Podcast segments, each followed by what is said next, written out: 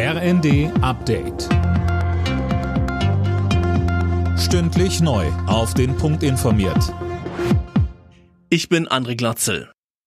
Im Kampf gegen Corona und mit dem neuen Infektionsschutzgesetz hält Justizminister Buschmann eine Maskenpflicht ab Herbst wieder für möglich. Das hat der FDP-Politiker der Welt am Sonntag gesagt. Möglichen neuen Lockdowns erteilte Buschmann eine klare Absage, das sei jetzt nicht mehr verhältnismäßig. Er kündigte außerdem an, die Datenlage verbessern zu wollen, damit man weiß, wer wegen und wer mit Corona in den Krankenhäusern liegt und wie viele Betten dort frei sind.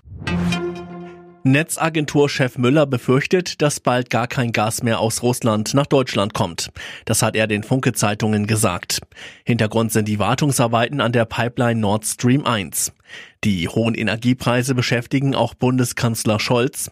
Er sagte in seinem Videoformat Kanzler kompakt. Das große Problem, das viele Bürgerinnen und Bürger in Deutschland gegenwärtig umtreibt, sind die steigenden Preise, ist die Inflation, dass alles teurer wird. Und auch da müssen wir gemeinsam handeln.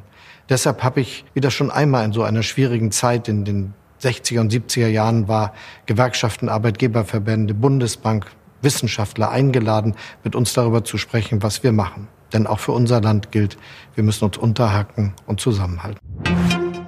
Gerade in diesen Tagen fallen immer wieder reihenweise Flüge aus und wenn es um die Rückerstattung geht, lassen sich Airlines oft Zeit. Das Verbraucherschutzministerium will laut Medienberichten nun Druck machen. Martin Bauer. So ist es. Wenn ein Flug ersatzlos gecancelt wird, sollen Kundinnen und Kunden ihr Geld innerhalb von einer Woche zurückbekommen. Das ist aber längst nicht immer so. Die Drohung des Verbraucherschutzministeriums an die Airlines sollte das so bleiben, wird die bislang gängige Praxis der Vorkasse überprüft. Das fordern Verbraucherschützer schon lange.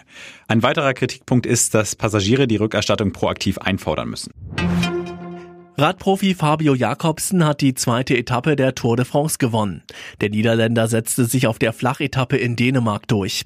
Wout von Art aus Belgien wurde Zweiter und übernimmt das gelbe Trikot des Gesamtführenden. Alle Nachrichten auf rnd.de